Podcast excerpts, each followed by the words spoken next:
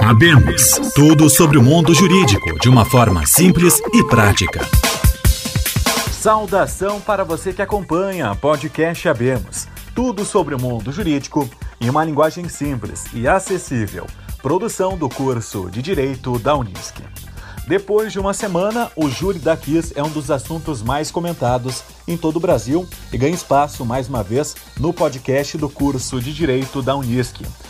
Participa com a gente no Abemos Ezequiel Vetoretti, advogado que conta com vasta experiência na área penal. Seja bem-vindo ao podcast. O advogado, o promotor, já sente esse cansaço?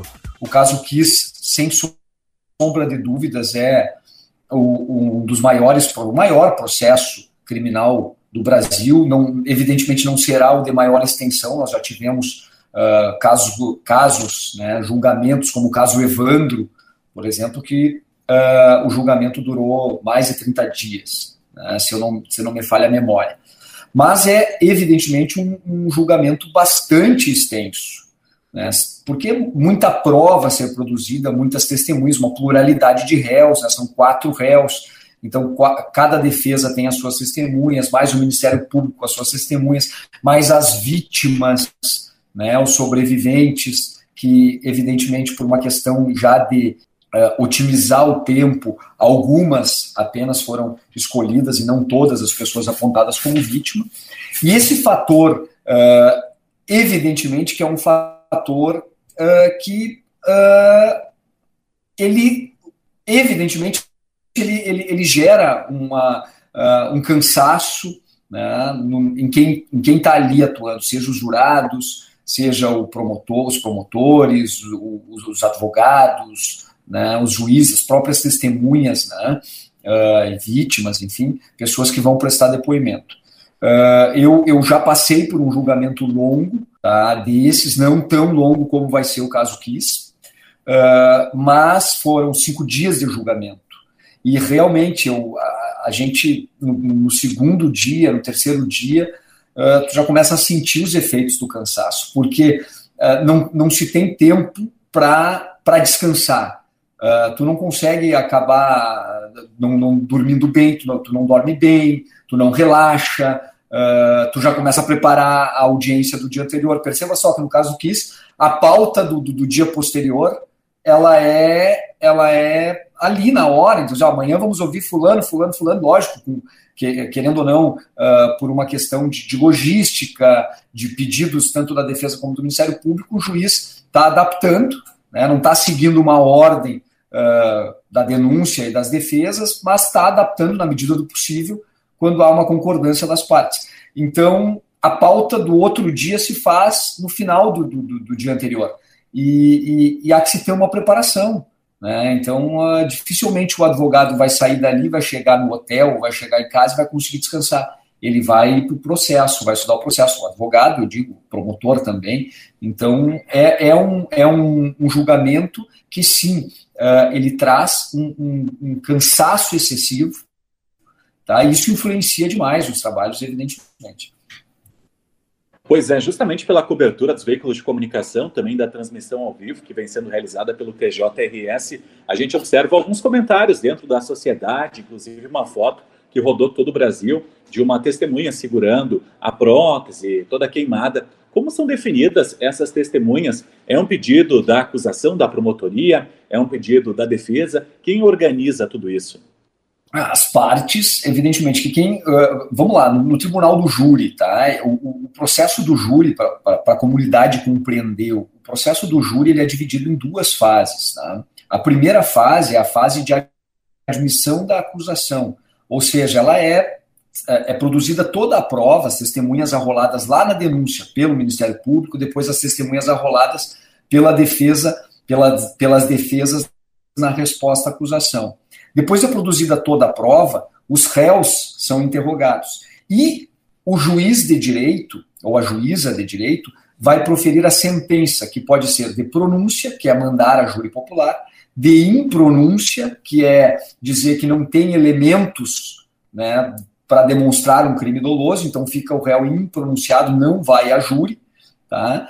E uma, ou a sentença de absolvição sumária, se lá naquela fase já se vê claramente que o réu uh, ou não cometeu o crime, ou agiu uh, por legítima defesa, por uma excludente da ilicitude. Aí pode ser o caso de absolução sumária. Então, neste caso, né, no caso Kiss, os réus, saiu uma sentença de pronúncia. o doutor Ulisses, que era o juiz lá de Santa Maria, que, que, que presidiu até então o processo, uh, compreendeu que existiam elementos para mandar a júri. Essa análise do juiz, nesse momento, não é uma análise de uh, culpado ou inocente. É uma análise apenas de que se existem ou não elementos né, uh, que, que podem mostrar, que podem levar a, a, ao juiz, de fato, que é o jurado, a crer que existe ali um crime doloso contra a vida. Existindo o mínimo de elementos, o juiz deve mandar a júri, porque porque o jurado é o competente natural para julgar os crimes dolosos contra a vida. Então, nesse caso, foi encaminhado a júri, essa decisão de sentença passou por um recurso em sentido estrito, que é o recurso que cabe à, defesa para questionar essa decisão. O Tribunal de Justiça do Rio Grande do Sul uh, entendeu, compreendeu uh, que era o caso, eu só não me recordo agora se isso foi já em sede de apelação ou em sede de embargos infringentes, que é se foi a Câmara ou o grupo, mas a decisão definitiva do Tribunal de Justiça do Rio Grande do Sul foi de que não era um crime doloso contra a vida. E tirou isso do Tribunal do Júri.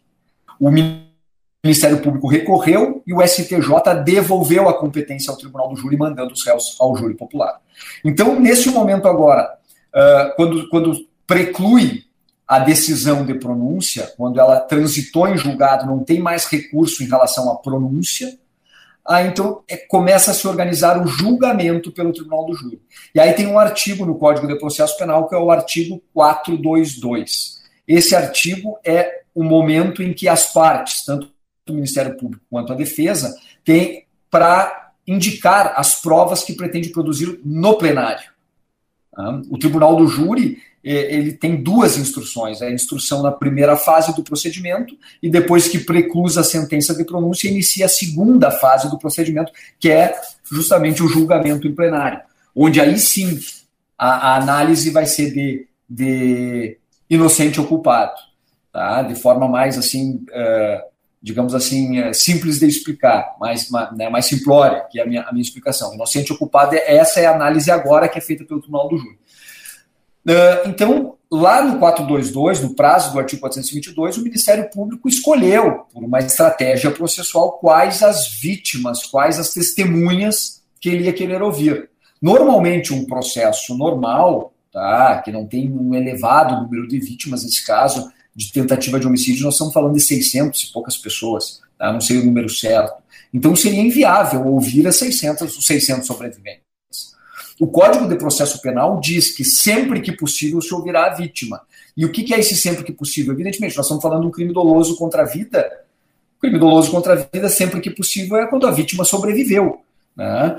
Então, num, num processo uh, de, não, não, tão grande como esse, no, no, processo normal, as vítimas elas são ouvidas em plenário. Sempre a vítima é ouvida em primeiro lugar, depois as testemunhas arroladas pela acusação depois as testemunhas arroladas pelas defesas, e, por fim, o interrogatório dos réus.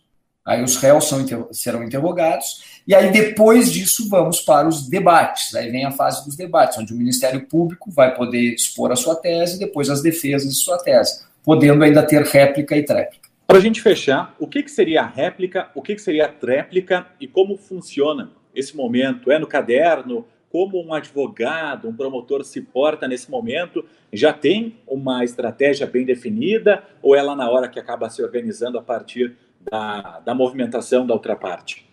Evidentemente que cada, cada, cada profissional tem o seu estilo, tem a sua forma de trabalhar. Mas eu imagino, tá, partindo daquilo que eu faço né, nos julgamentos em que participo para a primeira fala, para a primeira exposição, a gente já tem um roteiro. Tá? Evidentemente que aquele roteiro ele não é algo que tu, que tu vai seguir à risca. Por quê? Porque o Ministério Público fala em primeiro lugar. E, o e a defesa tem que observar atentamente o que o Ministério Público vai dizer para contrapor os argumentos do Ministério Público. Por que, que existe a réplica e a tréplica? Por que, que não é só ah, fala o Ministério Público, depois fala a defesa e vai para julgamento? Justamente em homenagem ao princípio do contraditório. Porque na fala da defesa, a defesa pode trazer algum elemento em que o Ministério Público tenha que contrapor. Então, por isso se permite a réplica para o Ministério Público e, existindo a réplica do Ministério Público, a tréplica para a defesa. Uma coisa importante se dizer é que se o Ministério Público não vier para a réplica, a defesa não tem o direito à tréplica. Então, a, a defesa ela sempre vai ter que se preparar para falar o seu tempo, não sabendo se virá ou não virá né, a, a, a réplica do, do, do promotor. Desta forma, fechamos podcast Abemos, tudo sobre o mundo jurídico em uma linguagem simples e acessível. Produção do curso de Direito da Unisc. Voltamos na próxima semana. Até lá!